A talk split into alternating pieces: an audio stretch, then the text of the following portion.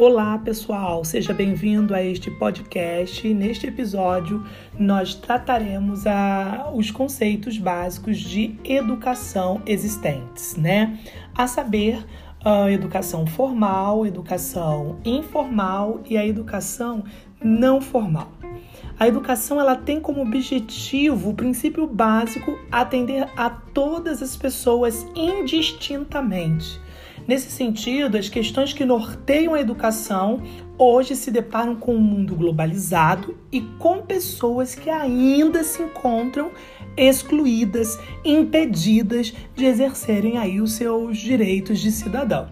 Nesse cenário, a educação ela se apresenta em diferentes formatos e características, como eu já havia dito, sendo a educação não formal, a informal e a formal, para a prática que complementam aí né, é, a educação dos seres. Estas modalidades de ensino não são substitutivas, mas elas se complementam nas suas ações de tal forma que o ensino e a aprendizagem perpassam por elas. Assim, os três formatos de ensino eles podem ocorrer em espaços formais ou não formais da educação. O primeiro modelo de educação que eu vou apresentar para vocês é a educação não formal. Ela constitui uma educação fora dos espaços escolares e tem por finalidade desenvolver a aprendizagem, o ensino, de forma pouco explorada pela educação formal.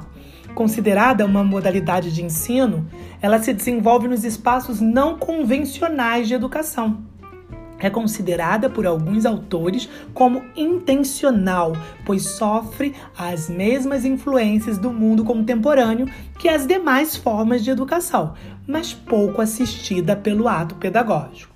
A educação, de forma geral, ela passa constantemente por processos de mudanças, provocada pelos avanços das tecnologias, das produções incessantes de conhecimento, pelos novos meios de comunicação que buscam atender e acompanhar aí as exigências do mundo contemporâneo, claro que mediado, né, gente, pela globalização.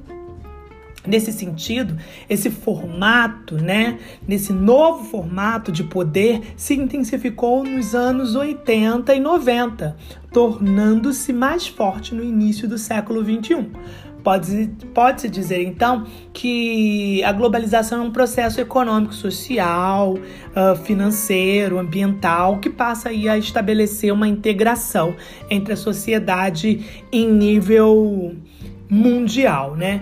E é muito importante a gente considerar esse modelo de educação, gente, como os próximos que vou apresentar, é, levando para as questões raciais. Em, todo, em toda a história da educação, no que diz respeito aí ao acesso à educação dos negros, é, não seria possível dizer que os negros conviveram durante muito tempo sem educação. Mas aí cabe uma reflexão, e aí eu provoco vocês a pesquisarem, né? Que tipo de educação os negros durante muito tempo tiveram acesso e mesmo depois da oficialização e a permissão de que os negros pudessem frequentar os bancos escolares, né? Quais eram aí os modelos de educação que existiam e os quais eles inclusive estavam inseridos, né? Nos quais eles estavam inseridos. O próximo modelo de educação que rapidamente vou apresentar para vocês é o informal. As questões referentes à educação informal são de igual importância às demais formas de educação, hein? Neste formato de educação, os pais, as mães e os responsáveis são os nossos primeiros professores. E aí tem um autor que eu apresento para vocês, que é o Libânio, que ele diz que ninguém escapa dessa educação.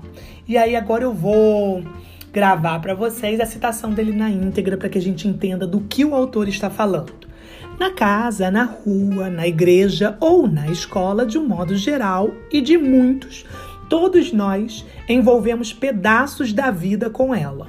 Para aprender, para ensinar, para aprender e ensinar, para saber, para fazer, para ser ou para conviver. Todos os dias misturamos a vida com a educação, com uma ou várias. Educação? Educações. Não há uma forma única, nem um único modelo de educação. a escola não é o único lugar em que ela acontece e talvez nem seja o melhor. O ensino escolar não é a única prática e o professor profissional não é o seu único praticante. E aí eu trago para vocês uma nova reflexão e eu gostaria que o grupo pudesse fazer pesquisas e levantar essa questão durante o nosso encontro online, né? A fala, a afirmativa comum que nós ouvimos no nosso dia a dia que a escola é um espaço de educação. A escola deve educar. Será que só a escola é esse espaço? Será que é somente da escola essa responsabilidade? Como vocês sabem, a educação ela ocorre em diversos lugares, espaços frequentados pelos cidadãos, sendo a informal resultado das ações e influências que permeiam a vida dos indivíduos, ou seja, um ambiente sociocultural. Ok? Então é muito importante vocês considerarem todos os tipos de educação para que a nossa visão não fique restrita unicamente à educação que vou apresentar nesse momento, que é a educação formal. A educação formal ela ocorre em espaços sistematizados de educação, inserida no planejamento político pedagógico de uma escola e regulamentada por lei federal. A Constituição Federal, promulgada em 1988, no seu artigo 205, ela estabelece a educação, direito de todos e dever do Estado e da família será promovida e incentivada com a colaboração da sociedade, visando ao pleno desenvolvimento da pessoa, seu preparo para o exercício da cidadania e a sua qualificação para o trabalho. E aí a gente tem a lei da educação também, lei de, de diretrizes e base, 93, 94 barra 96, no artigo 26, que estabelece os currículos de ensino fundamental e médio devem ter uma base nacional comum, a ser complementada em cada sistema de ensino e estabelecimento escolar, por uma parte diversificada exigida pelas características regionais e locais da sociedade, da cultura, da economia e da clientela. Então, gente, as ações da educação formal, diretamente ligadas às escolas, elas são atividades é, que são sustentadas por uma ação pedagógica intencional há uma intenção pedagógica por trás disso, diferente da educação informal. E ela pode ser desenvolvida em ambientes formais e não formais, inclusive, tá? Da educação. As práticas educativas de educação formal têm como objetivo a aquisição e a construção de conhecimentos que atendem às demandas das contemporaneidades. É, portanto, nos espaços educativos ou escolares que se desenvolve com maior frequência essa modalidade aí de ensino, ok? Eu não vou me estender para que o áudio não fique muito grande, mas eu digo que no artigo que vocês deverão analisar e ler, vem considerando essa questão de que o negro é, frequentou vários espaços educativos antes mesmo da determinação e autorização aí da sua presença no espaço formal de educação. E aí no próprio artigo ele vem citando os terreiros de candomblé. Surge uma nova provocação para vocês. Será o terreiro de candomblé também um espaço de educação? E se assim for, como ocorre a educação nos espaços do terreiro de candomblé? Tem uma citação da Sandra Bispo nesse artigo que vocês estão lendo, que diz que no espaço do terreiro, ensinar é bem mais do que transmitir informações. A função educativa ela passa pela tradição e orientação no sentido do mais velho para o mais novo, provocando a organização racional das informações recebidas e até mesmo a reconstrução e preconcepções formadas pela reprodução de ideias estereotipadas e difundidas no dia a dia.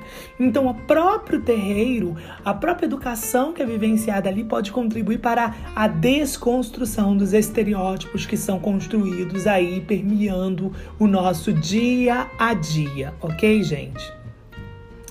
Mesmo num período de ideias educacionais renovadoras, a partir da década de 20 não se percebe um maior interesse pelas contribuições civilizatórias dos negros no processo de formação da nossa sociedade.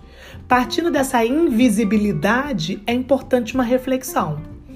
A partir do contexto de mudança proporcionado pelas novas ideias educacionais, como a população negra passou a ser considerada?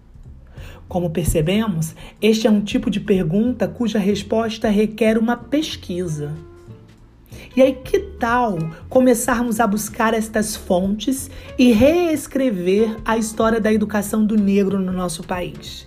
Vale a pena vocês investigarem o movimento da escola nova, a educação no pós-segunda guerra, a luta pelos direitos civis e a LDB de 1961, hein? É muito importante isso, gente.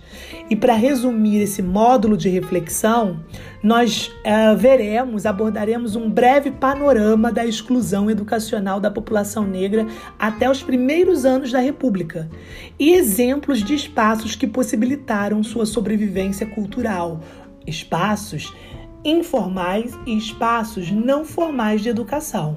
Aguardo vocês aí na nossa próxima reflexão, viu?